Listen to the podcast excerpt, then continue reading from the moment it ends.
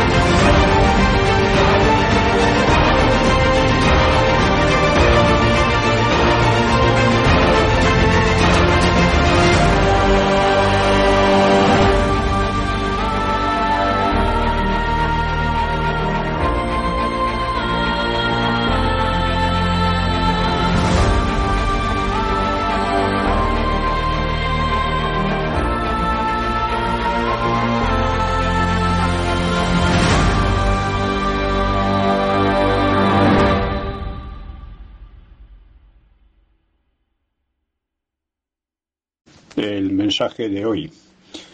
Eh, creo que mm, Vox está cometiendo un grave error, el error de olvidar la posición y los intereses de nuestro país en relación con la guerra de Ucrania.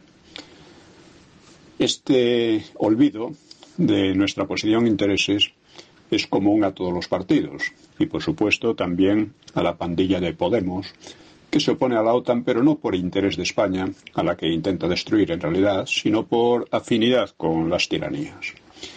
Pero predomina la supeditación ciega a las versiones interesadas de la OTAN, es decir, de USA e Inglaterra. El problema de fondo es la ausencia de una política internacional en España desde hace muchos años, quiero decir, de una política propia. Esa ausencia se manifestó con crudeza en los fervores de Aznar por la invasión de Irak, unos fervores que derivaron internamente en la victoria electoral de Zapatero, que significó una progresiva involución antidemocrática y una creciente disgregación regional.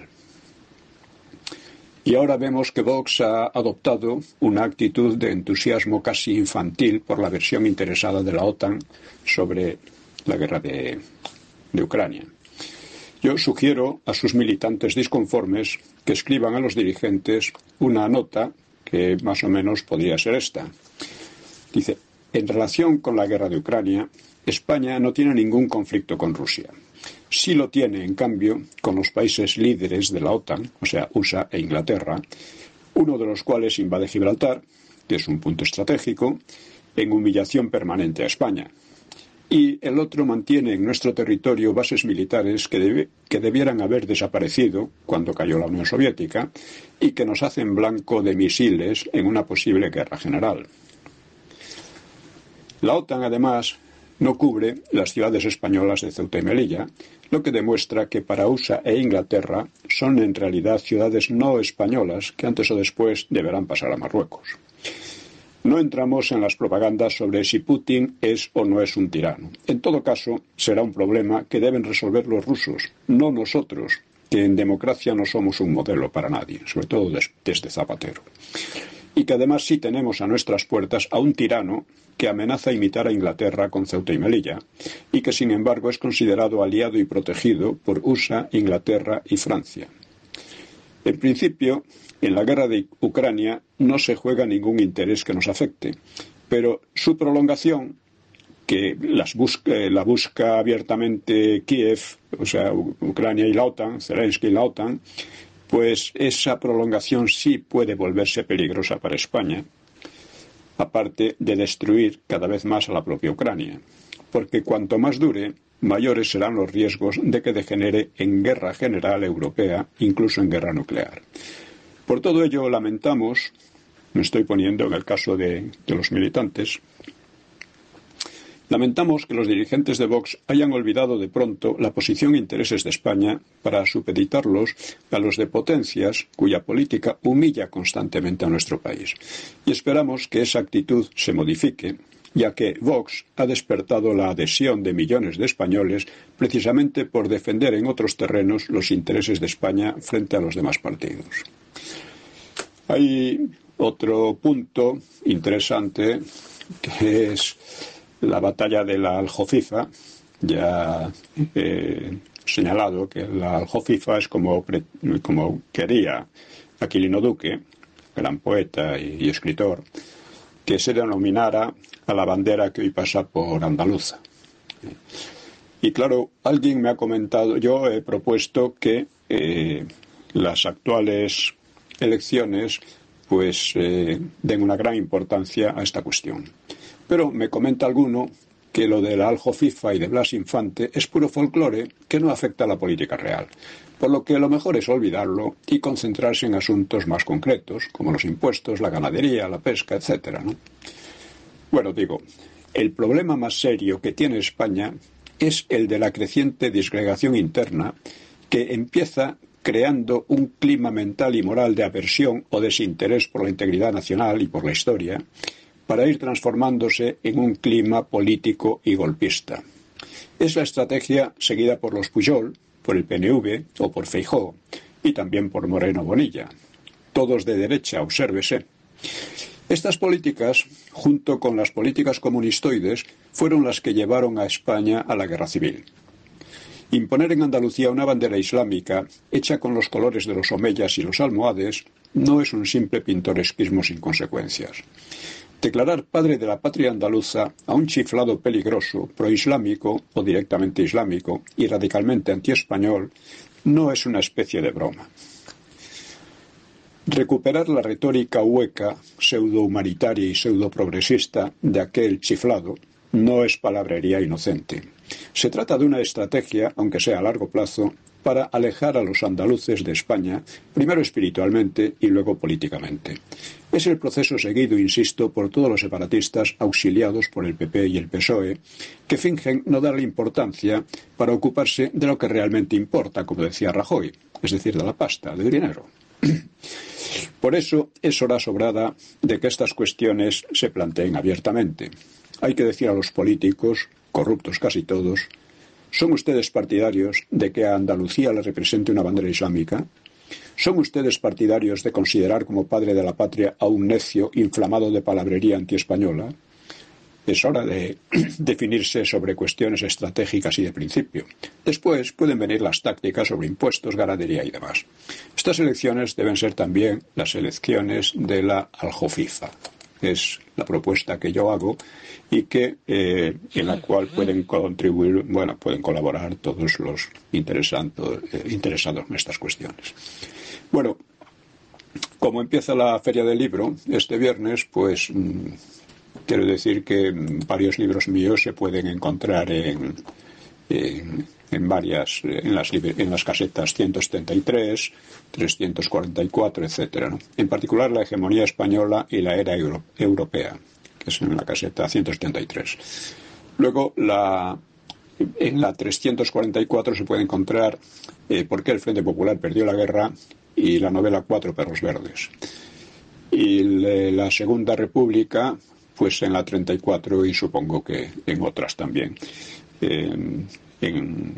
ya en junio creo que firmaré en alguna de estas casetas. Hay otro tema que eh, me han criticado que la foto del monasterio de la Rábida que aparece en la portada de Hegemonía Española y era europea, pues podía ser mejor, porque parece un cortijo y eh, opina este lector que habría sido más significativa una buena foto del Escorial. Pero yo creo que el Escorial resulta demasiado obvio y también parcial porque se refiere a la hegemonía española, pero no a la era, europea. En cambio, de la Rábida salió el cruce del Atlántico y el descubrimiento no solo de América, sino del mundo, porque fue eh, continuado por el cruce del Pacífico y la vuelta al mundo. Es decir, allí empezó tanto la gran época de España, aunque está datada de las reformas de los reyes católicos, claro, tanto es la gran época de España como la era europea, que termina con la Segunda Guerra Mundial. Es necesario verlo en toda su amplitud histórica, cosa que rara vez se hace y he querido exponer en este libro. La fotografía, pues, podía haber sido mejor, es cierto, eh, pero tiene interés constatar dos cosas. Primero, la relativa modestia del monasterio o convento y su posición en un paisaje dramático relacionado de antiguo con Saturno, la época romana, y su historia desde que probablemente se erigió allí un templo a un dios fenicio, más tarde a Proserpina, luego un establecimiento musulmán de monjes guerreros, del que ha quedado el nombre, la Rábida, eh, significa Ribat, que es uno de este, un, convento peculiar musulmán. Y después otro convento templario y finalmente franciscano. Y eh, todo, ello, este pasado, le presta un encanto legendario que podemos encontrar significativo o no, pero en todo caso es muy evocador de las extrañas relaciones que parecen subyacer a las grandes casualidades. La gran casualidad que allí fuera Colón y encontrara unos monjes eh, expertos en cuestiones cosmológicas y que le apoyaron. Bueno, pues en España se ha perdido en gran medida y desde hace mucho tiempo el sentido de la historia. Y eso eh, se muestra, por ejemplo, en la pretensión de la desamortización de Mendizábal de destruir el edificio. O sea, la desamortización lo dejó en ruinas y luego, años más tarde, pues eh, otro, otro ministro pensó en demoler el edificio, lo que quedaba del edificio, y sustituirlo por un, por un monolito. Menos mal que las autoridades locales no le hicieron caso. ¿no? Pero esto hace que eh, estos fallos ¿no? hacen que la conciencia histórica del país pues flote de aquí para allá entre vientecillos de retórica o de puras naderías, cuando, en fin, eh, como digo, eh, la rábida es, tiene un valor simbólico, histórico, de primerísimo orden, no solo para España, sino para toda Europa y para todo el mundo, porque allí empezó la historia del mundo. Hasta entonces eh, no, eh, es decir, la humanidad como tal pues ignoraba unas civilizaciones a otras, unas culturas a otras, pero entonces empezaron las relaciones entre sí. Esto fue obra de España, por cierto.